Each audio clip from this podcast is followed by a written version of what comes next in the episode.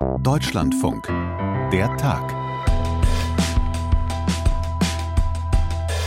Scheint ja eine recht produktive Woche in Brüssel zu sein. Gerade erst die Einigung beim ewigen Streit um den geplanten europäischen Asylpakt. Was immer man davon halten mag, haben wir gestern hier ausführlich besprochen. Und jetzt verkündet Spaniens Finanzministerin Nadia Calvino den nächsten Durchbruch, dieses Mal für neue Schuldenregeln in der Europäischen Union. Wo es bisher gehakt hat, was sich ändern soll und ob das neue Regelwerk trägt, das erfahren wir alles gleich von unserem Korrespondenten in Brüssel. Macht Frankreichs Präsident gerade ausgerechnet der extremen Rechten ein unverhofftes Geschenk, um diesen Vorwurf kreist die Debatte um das Einwanderungsgesetz. Auch das ist der Tag für diesen 21. Dezember 2023. Ich bin Jasper Barenberg. Wer darf in Europa wie lange und wie viele Schulden machen? Das war in der Europäischen Union immer schon ein besonders kniffliges Thema in der Runde der Mitgliedstaaten, weil es eben unterschiedliche politische Überzeugungen gibt, auch unterschiedliche Traditionen. Schwer unter einen Hut zu bekommen. Und doch wichtig für die Stabilität und den wirtschaftlichen Erfolg Europas insgesamt. Warum sollte, warum musste das bisherige Regelwerk auf eine neue Grundlage gestellt werden? Das hat mir Peter Kapern in Brüssel als erstes erklärt. Naja, einmal ist es natürlich sehr einfach, diese Frage zu beantworten. Man muss sich ja nur einmal die Tabellen anschauen, in denen steht, wie hoch die Schuldenberge sind, die die Mitgliedstaaten mittlerweile aufgetürmt haben und wie hoch die jährlichen Defizite im Moment sind, die die Regierungen brauchen, um ihre Politik überhaupt Jahr für Jahr umzusetzen. Und da sieht man dann eben, dass bei vielen Staaten die Defizite zu hoch sind höher jedenfalls als die drei Prozent, die im berühmten Maastricht-Vertrag vorgesehen sind. Und man sieht vor allem, und das ist ja eigentlich das viel schädlichere, dass bei sehr vielen Ländern die Schuldenberge höher sind als jene 60 Prozent vom Bruttoinlandsprodukt, die vom äh, ähm, Maastricht-Vertrag erlaubt oder vorgesehen sind. Das heißt also, dieser Vertrag hat nicht funktioniert, muss man festhalten. Und dann gibt es darüber hinaus weitere, viele weitere Gründe, warum er reformiert wurde. Er hatte zum Beispiel sehr viele sich widersprechende Zielkriterien. Das ist jetzt sehr technisch, aber dieser Vertrag ist, weil er nie funktioniert hat, immer wieder geändert, ähm, ergänzt worden und immer wieder sind neue Zielkriterien eingeführt worden, was äh, Länder zu beachten haben, zu tun haben, welche Kennwerte sie erreichen müssen, ähm, um den Vertrag einzuhalten. Und manchmal waren diese äh, Zielwerte widersprüchlich. Ähm, das heißt also, wer das eine Kriterium eingehalten hat, verstieß dann umso stärker gegen das andere Kriterium da war der Vertrag dann auch unsinnig. Und er war dann auch am Ende des Tages nicht mehr umsetzbar weil er hatte, auch das war nachträglich angeflanscht worden an den ursprünglichen Maastricht-Vertrag, das Ziel ausgegeben, dass ein Land, dessen Schuldenberg höher als die 60 Prozent sind, die Differenz zu den 60 Prozent in 20 gleichen Jahresschritten zu begleichen hat, sodass die 60 Prozent wieder erreicht werden. So, jetzt schauen wir uns Länder an wie Italien. Derzeit liegen die so bei ungefähr 165, 160 Prozent des Bruttoinlandsprodukts. Ähm, Griechenland noch ein Stück drüber, Frankreich deutlich über 100, andere auch. Und wenn man denen jetzt sagen würde, ihr macht das in 20 gleichen Jahresschritten, dann bedeutet das, dass die jedes Jahr so viel aus ihren Haushalten rausschneiden müssen, dass die Wirtschaft kollabiert, dass das Sozialsystem in diesen Ländern kollabiert. Und das kann nicht im Interesse der EU als Ganzes sein, Stabilitätspakt hin oder her. Das kann niemand wollen und deswegen war das eigentlich auch mit der ausschlaggebende Grund, warum dieser Pakt jetzt reformiert wurde. Also mit einem Wort oder mit wenigen Worten, so kann es erstmal nicht weitergehen angesichts der hohen Schuldenstände und der dysfunktionalen Wirkung der bisherigen Regeln. Dann sag uns, bevor wir in die Einzelheiten einsteigen, noch mal kurz, warum ist das ein derartiger Eckpfeiler, die Frage der Schuldenregeln, dieser Stabilitäts- und Wachstumspakt? Warum ist das ein so wichtiges, ein so wichtiger Grundpfeiler der Europäischen Union überhaupt? Naja, da würde ich als allererstes zwei Gründe anführen. Erstens, Staaten machen Schulden, um politische Ziele zu erreichen, politische Programme ähm, umzusetzen.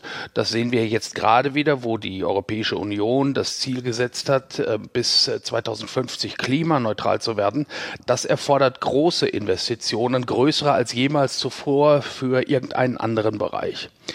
Ähm, nun ist daran überhaupt nichts falsch, wenn man sich äh, dieses Geld leiht, Teile des Geldes leiht.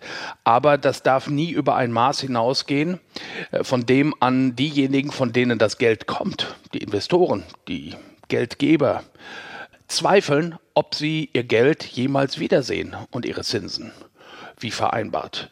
Wenn die anfangen zu zweifeln, dann treiben sie die Zinsen immer weiter in die Höhe und dann werden Staaten auf einmal zahlungsunfähig, weil sie die Zinsen nicht mehr begleichen können, die Schulden nicht mehr tilgen oder umschulden können und dann sind sie gefangen in den Schulden aus der Vergangenheit. Das muss verhindert werden. Und der zweite Grund, den ich anführen würde, ist, dass die, ich sage mal in Anführungsstrichen, Kultur, diese Stabilität auch wirklich zu wollen und erreichen und einhalten zu wollen, die ist in Europa unterschiedlich ausgeprägt. Nun ist es aber so, dass all diese Länder mit diesen unterschiedlichen ähm, Stabilitätskulturen unter dem Regenschirm der gemeinsamen Währung stehen und sich auf ein gemeinsames Verfahren einigen müssen. Also da gibt es ja die berühmte Kluft zwischen dem Norden und dem Süden und der Süden. Das sind so, ich sage das jetzt mal ganz flapsig, die Hallodris, die äh, lieber mal auf Pump leben. Jedenfalls sehen das die nördlichen Länder so. Und ähm, die im Norden, das sind die, die die Stabilität achten, angeführt von Deutschland, den Niederlanden, Österreich beispielsweise und die dann auch wieder skeptisch betrachtet werden aus Italien, aus Frankreich, weil die sagen, naja, ihr verderbt uns unsere Zukunft, weil wir können jetzt gar nicht mehr investieren, wie wir das eigentlich machen müssten, um unsere Wirtschaft richtig am Laufen zu halten. Und dieser Stabilitätspakt ist eben die gemeinsame Ebene für die beiden, wo die sich treffen und nur deshalb die gemeinsame Währung auch wirklich haben können. Hm. Und das alles dient dem Ziel, dass die EU insgesamt stabil und wirtschaftlich aufgestellt ist und auch in der Welt mithalten kann. Das ist also eine Frage, wie stark Europa insgesamt ist, wenn wir uns anschauen, wie die Schuldenregeln sind. Was hat sich denn jetzt nach der Einigung der Finanzminister geändert? Oder was wird sich, was soll sich ändern?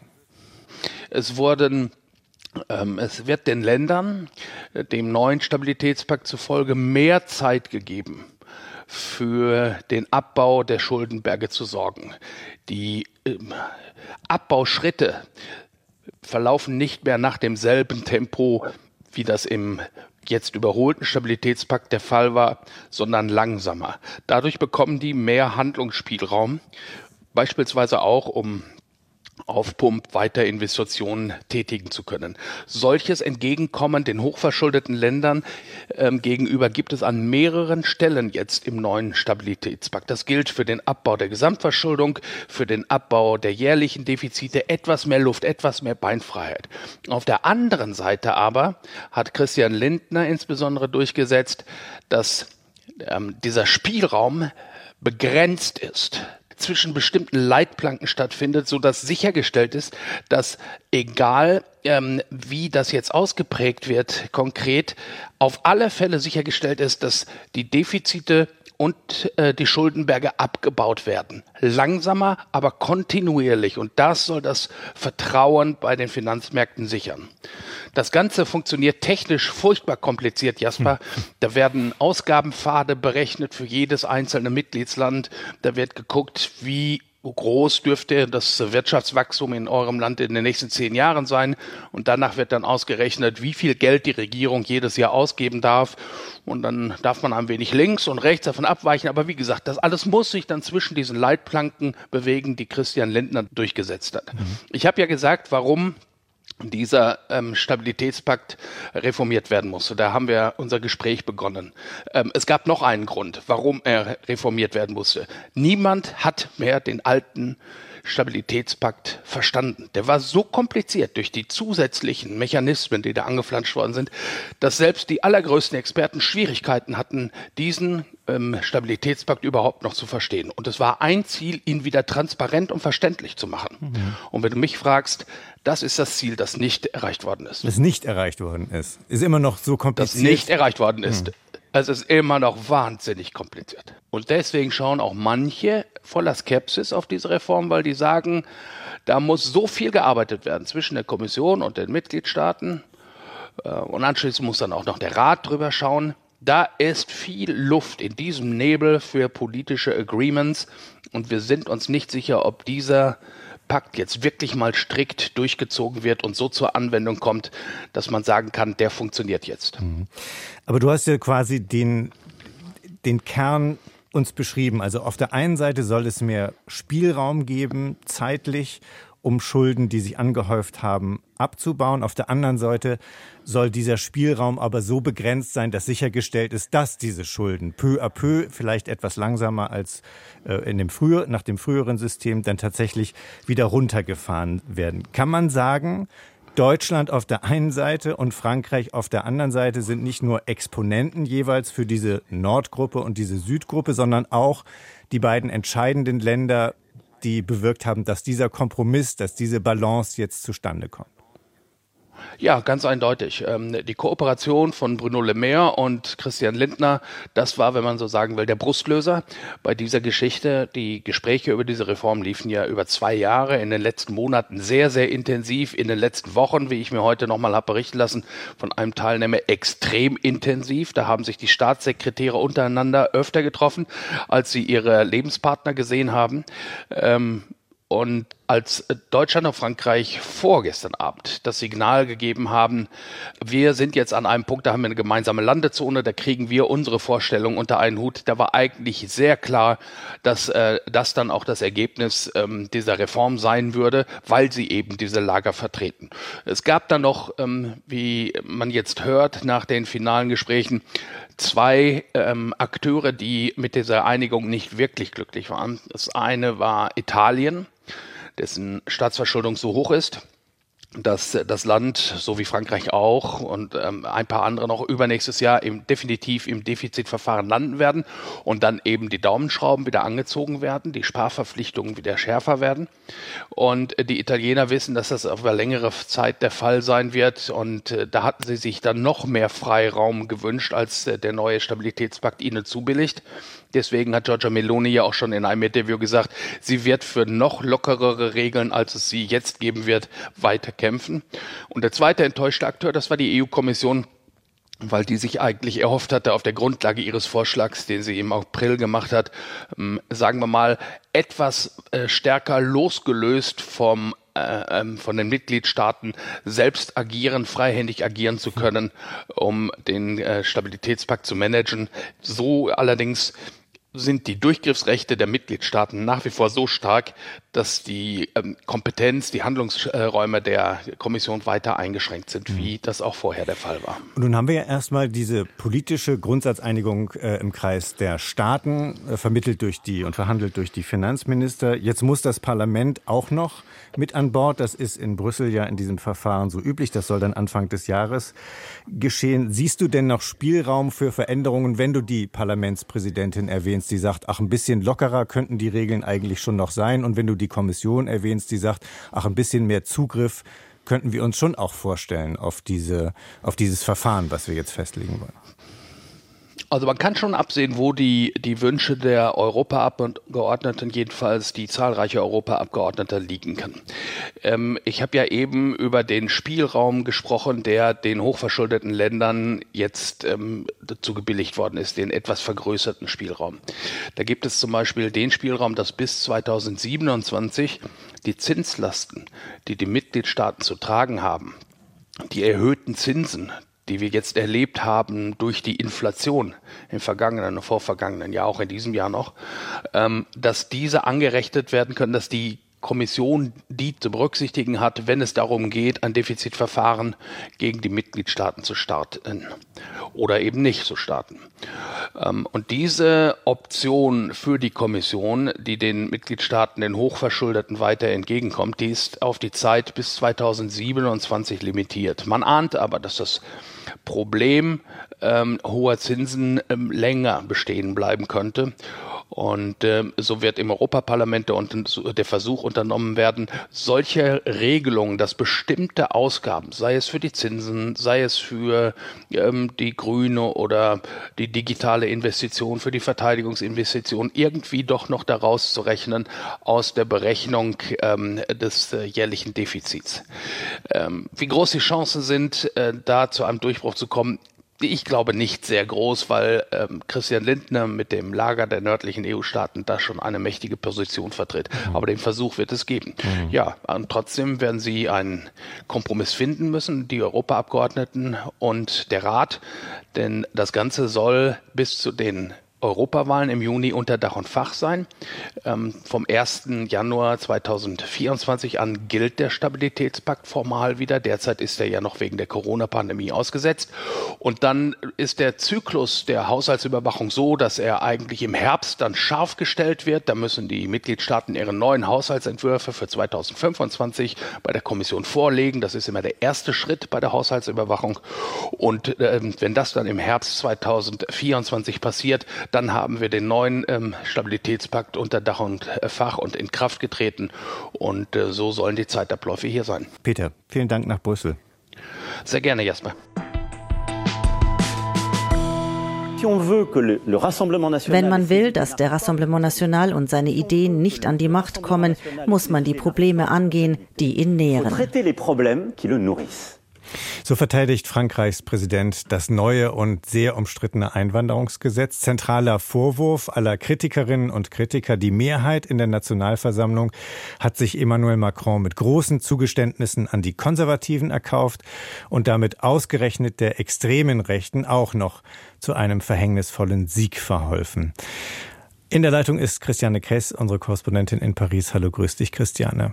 Hallo. Starker Tobak, eine ganz schön heftige Debatte, so hat man jedenfalls den Eindruck von hier. Welche Punkte in diesem Einwanderungsgesetz sind denn besonders umstritten? Also gerade wenn es um äh, das geht, was äh, Marine Le Pen jetzt vorausstellt und sagt, ja, das ist ja eigentlich unser Programm. Das ist der Punkt, da geht es um die Sozialleistungen. Ähm, Bestimmte Sozialleistungen sollen eingeschränkt werden für Nicht-EU-Ausländer. Man muss immer da, dazu sagen, dass es, weil es wird hier immer dieses Wort Ausländer benutzt, aber man muss immer dazu sagen, es geht um Leute, die nicht aus der EU kommen, ähm, dass die länger auf Sozialleistungen warten müssen als bisher. Also markantestes Beispiel, da geht es um Beihilfen für Familien, wie zum Beispiel Kindergeld und so weiter. Da soll man jetzt fünf Jahre dafür im Land sein, um äh, die beziehen zu können. Bisher waren es etwa sechs Monate. Das ist von Sozialleistung zu Sozialleistung immer unterschiedlich, aber sagen wir mal im Schnitt sechs Monate.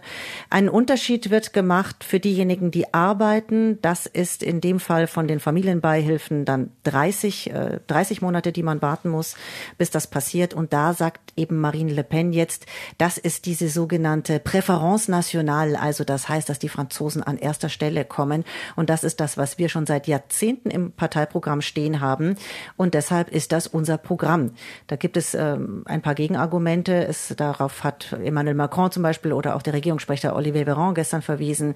Es gibt andere Sozialleistungen, wie zum Beispiel ein, die RSA, also das ist so ein ähnlich wie ein Grundeinkommen, könnte man sagen. Da ist es auch jetzt schon so geregelt, dass man als Ausländer, wenn man nicht aus der EU kommt, länger drauf warten muss oder später einen Anspruch drauf hat als äh, die Franzosen selber. Also man kann das, dieses Argument auch äh, ja, aufweichen, was Marine Le Pen da anführt. Aber in der Tat, es wird von vielen in diese Richtung interpretiert. Mhm. Und muss man generell erstmal sagen, zum Verständnis dieses ganzen Ablaufs, der ja sehr hektisch war, mit Krisensitzungen bis zum Schluss, mit einer Nachtsitzung in der Nationalversammlung, mit Turbulenzen sozusagen politischer Art, dass es im Grundsatz jedenfalls so war, was das Lager von Macron, was Macron selber ursprünglich wollte, ist etwas ganz anderes, als was am Ende rausgekommen ist. Und das liegt vor allem daran, dass um der Mehrheit willen, die er braucht in der Nationalversammlung, da eben viele Zugeständnisse auch an die Konservativen in der Nationalversammlung zunächst einmal nötig äh, waren. Ja, das äh, trifft es ganz genau. Dieses Gesetz hat ja einen sehr, sehr langen Vorlauf. Ich glaube, 18 Monate, wenn ich es noch richtig im Kopf habe, ist Innenminister Gerald Damanar damit schon beschäftigt gewesen. Es hat viele Diskussionen gegeben, weil eben nicht klar war, wie sollen wir das äh, durchs Parlament bringen, wenn wir in der Nationalversammlung keine Mehrheit mehr haben. Viele erinnern sich vielleicht noch an die Rentenreform, da war das ja das gleiche Problem. Und letztendlich hat die Regierung dann zu einem recht harten Instrument gegriffen, dem den Verfassungsartikel 49.3, mit dem sie ein Gesetz durchsetzen kann ohne eine Abstimmung in der Nationalversammlung. Und das hat damals hier einen großen Aufschrei ausgelöst. Und dieses Mal wollte man es eben anders machen und hat gesagt, äh, das machen wir jetzt nicht mehr. Wir lassen die Nationalversammlung dieses Mal auf alle Fälle darüber abstimmen. Aber wir brauchen eben verlässliche Koalitionspartner, sage ich jetzt mal in Anführungsstrichen, weil es gibt hier ja, es gibt hier ja keine Koalition. Aber man hat eben gehofft, dass die konservativen Republikaner ähm, dem Regierungslager so nahe stehen mit ihren Ideen und ihren Vorstellungen, gerade was das Thema Einwanderung betrifft, dass man mit ihnen am ersten dieses Gesetz durchsetzen könnte. Und die Republikaner haben das dann als, ähm, als Anlass genommen, um dieses Gesetz ja, komplett nach ihrem Gusto umzuschreiben. Und das trägt ganz eindeutig die Handschrift der bürgerlich Rechten. Also dieses Gesetz ist ein ganzes Stück weiter nach rechts gerutscht. Und das ist eben jetzt auch der Vorwurf an die Regierung von der linken Opposition sowieso. Aber es hat ja auch zu einiger Aufregung im Regierungslager selber geführt. Es haben ja mehrere Abgeordnete, die eigentlich die Regierung unterstützen oder auch der äh, Präsidentenpartei Renaissance angehören, nicht für dieses Gesetz gestimmt. Und würdest du sagen, also das ist der springende Punkt bei der ganzen Angelegenheit. Es geht darum, die Situation von Ausländern außerhalb der EU, von Zuwanderern einfach schlechter zu stellen und da ist ein Stück Abschreckung mit im Spiel oder worauf zielen diese geänderten Regeln, diese, diese geänderten Bestimmungen für Ausländer außerhalb der EU? Ja, genau auf das, so wie du es siehst, das ist auch das, was von den, von den Republikanern immer wieder betont wird, dass das alles Maßnahmen sind, die Sogwirkungen abschaffen. Das ist hier das große Wort, das immer wieder angeführt wird.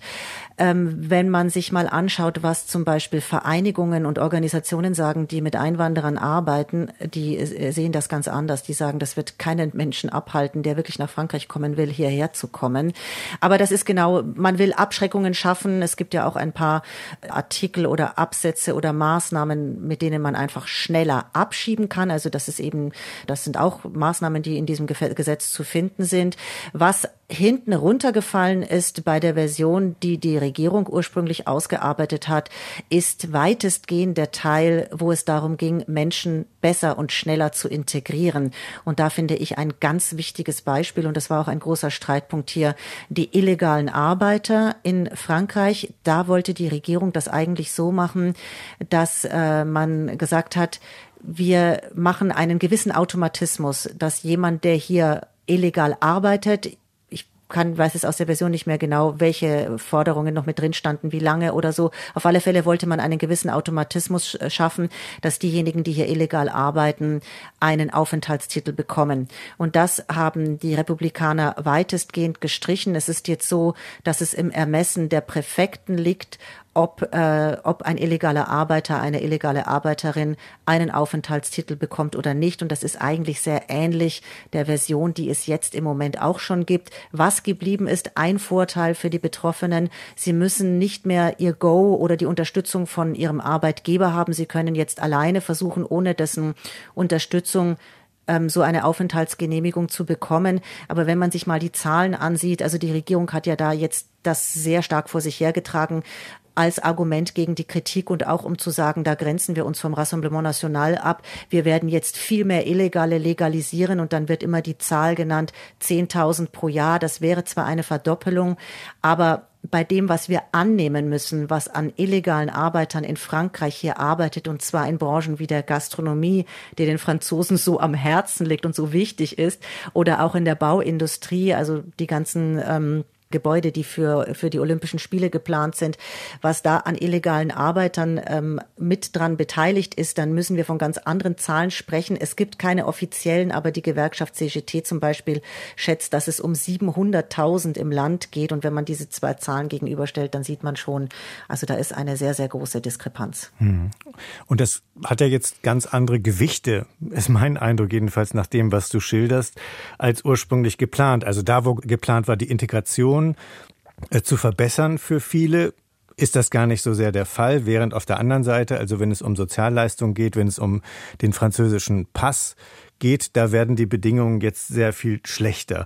Du hast es erwähnt, der Gesundheitsminister ist gleich zurückgetreten äh, unter Protest, als dieses Gesetz verabschiedet worden war. Ähm, es gibt Kulturschaffende, die sich zu Wort melden, die von einem Gesetz des Hasses äh, sprechen und davon, dass das der nationalistischen Ideologie des Rechtsextremismus jetzt Tür und Tor öffnen, öffnen würde. Wie stark ist jetzt Emmanuel Macron unter Druck? der Druck von denen, von denen du, du gerade gesprochen hast, den, äh, denke ich, kann Macron oder die Regierung aushalten. Aber es gibt andere Schwierigkeiten, die jetzt einfach noch kommen werden. Das eine ist, es ist nicht klar, ob alles, was in diesem Gesetz steht, verfassungskonform ist. Und es gibt die Vermutung und auch den Vorwurf von Seiten der Republikaner, dass die Regierung darauf sogar ein bisschen setzt bei den Ideen, die ihr nicht gefallen. Macron hat zum Beispiel gestern in seinem Fernsehauftritt gesagt, die Idee, dass ausländische Studenten, also wie gesagt, wir reden wieder über Nicht-EU-Studenten, dass die eine Kaution hinterlegen sollen, das gefällt mir gar nicht, denn wir sollen eigentlich diese Talente aus aller Welt anziehen. Ähm, und da glaubt Macron, da glauben verschiedene Minister, dass das vielleicht überhaupt nicht ähm, verfassungsgemäß ist. Und sie haben den Verfassungsrat deshalb angerufen. Also es kann sein, dass da noch ein Nachspiel kommt, dass verschiedene, dass verschiedene Teile von diesem Gesetz gestrichen werden. Aber das ist wirklich viel zu früh, das zu sagen. Das müssen wir einfach abwarten. Hm. Ähm, aber wenn Macron jetzt sagt, ja. also gut, wenn ich es mir jetzt nochmal genau durchlese, was wir da jetzt mit unserer Zustimmung und der der Opposition oder Teilen der Opposition verabschiedet haben, da scheint mir, manches kann äh, möglicherweise äh, geht nicht zusammen mit der Verfassung. Er will dann den Verfassungsrat anrufen und denen das prüfen lassen. Ist das ein glaubwürdiger, eine glaubwürdige Politik oder Klingt das nicht eher, als wenn er jetzt irgendwie noch versuchen will, tatsächlich den Kopf aus der Schlinge zu ziehen, wenn er jetzt merkt, wie viel, für wie viel Kontroverse und für wie viel Proteste, für wie viel Kritik dieses Einwanderungsgesetz gesorgt hat? Also ich glaube, dass er dieses Gesetz auf alle Fälle ähm, umsetzen will. Das denke ich schon. Vielleicht, wie gesagt, also in, nach seinem Geschmack dann eher mit der ein oder anderen Änderung, dass die Punkte nicht mehr drin sind, die ihn stören. Aber es gibt eine ganz interessante Umfrage vom Meinungsforschungsinstitut ELAB, die gestern herausgekommen ist. Und wenn wir uns die mal anschauen, da sind wirklich interessante Zahlen dabei. Da heißt es nämlich, dass 70 Prozent der Französinnen und Franzosen zufrieden sind, dass dieses Gesetz verabschiedet wurde. Die einzige Ausnahme sind eigentlich die Wähler des Linkspopulisten populistischen Jean-Luc Mélenchon. Fast 70 Prozent glauben, mit diesem Gesetz kann Frankreich Kontrolle über die Einwanderung zurückgewinnen. Mehr als 60 Prozent glauben, dass es ähm, effizient sein wird, um die illegale Einwanderung zu bekämpfen. 47 Prozent sagen, das war richtig, Zugeständnisse an die Republikaner zu machen. Das ist zwar nicht die Mehrheit, aber doch eine, ja, ein, ein großer Teil.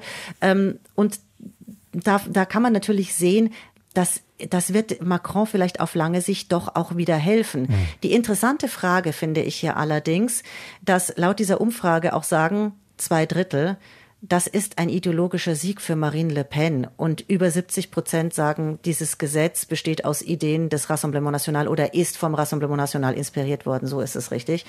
Ähm, und da ist natürlich wieder die Frage, wie sehr hilft es eventuell auch Marine Le Pen oder tritt ein Umkehreffekt ein? Sagen sich die Leute bei der nächsten Wahl, die nächste Präsidentschaftswahl ist ja, wenn alles nach Plan läuft, erst 2027. Das ist auch noch sehr lange hin. Aber sagen sich die Menschen vielleicht dann, ähm, das, was wir in Bezug auf Einwanderung erreichen wollten, wofür Marine Le Pen so stark steht, das haben wir jetzt eigentlich schon. Also müssen wir ihr Kreuz gar, müssen wir unser Kreuz gar nicht mehr bei ihr machen. Hm, das ist ja im, Grunde auch, damit kommen wir gewissermaßen an den Anfang zurück, wo wir Emmanuel Macron gehört haben, der gesagt hat, also wer den Rassemblement National bekämpfen will, äh, der muss sich um die Themen kümmern, der muss sich darum kümmern, ihnen den Wind aus den Segeln zu nehmen, indem wir politische Antworten auf die politischen Herausforderungen finden. So habe ich äh, diesen Auszug von ihm verstanden. Wenn ich dich richtig verstehe, so ganz klar, ob diese Rechnung aufgehen wird, ist es noch nicht. Nein, ist es nicht. Und es ist ein Balanceakt, würde ich sagen, jetzt im Moment. Und das hat man auch gestern ganz gut in diesem Fernsehinterview mit Macron gesehen. Er hat sich ja sehr bemüht, da Trennlinien einzu, einzuziehen zum Rassemblement National. Also er hat das mit dieser Präferenz National nochmal aufgenommen, hat es in dem Sinne erklärt, wie ich es zu Beginn gesagt habe. Er hat auch gleich nochmal gesagt, wir würden niemals am Asylrecht rütteln. Marine Le Pen will das, will das sehr wohl. Also ich denke, es wird ein Balanceakt bleiben. Wie es ausgeht, wir wissen es nicht. Aber ich habe mich jetzt im Nachhinein nochmal gefragt, ob es nicht vielleicht besser gewesen wäre zu sagen, wir wollen drauf, wir wollen auf die Integration setzen. Wir bleiben dabei und wir bleiben zum Beispiel bei diesem Passus, was die illegalen äh, Ein Einwanderer betrifft, die illegalen äh, Arbeiter, dass die schneller legalisiert werden. Und wir suchen uns vielleicht doch andere Koalitionspartner, was nicht einfach gewesen wäre, aber man hätte zum Beispiel versuchen können, mit den Sozialisten dieses Gesetz durchzusetzen. Vielleicht unrealistisch, aber ich finde, ein Punkt fehlt mir auch in der Debatte, auch jetzt nicht nur von Seiten der Regierung, sondern überhaupt in der ganzen Diskussion, die hier hier jetzt stattfindet. Es kommt eigentlich kaum vor, wie sehr Frankreich von der Einwanderung generell profitiert, was das zum Beispiel auch für ein Wirtschaftsfaktor ist. Oder dass das kam jetzt auch ein, ein Statement, das sehr spät kam, nämlich dass der Präsident von der Arbeitgebervereinigung MEDEF, äh, Patrick Martin, gesagt hat, bis 2050 brauchen wir etwa drei Millionen ausländische Arbeiter oder ähm, Arbeitnehmer, 3,9 äh, Millionen und das sind einfach Punkte, die in der Diskussion überhaupt nicht vorgekommen sind. Und das finde ich im Nachhinein etwas schade. Frankreichs umstrittenes Einwanderungsgesetz und neue Schuldenregeln für Europa. Das waren die beiden Stationen heute in der Tag für diesen 21. Dezember 2023. Das Team heute Sissi Hartneck und Jasper Barenberg. Danke fürs Hören und Tschüss.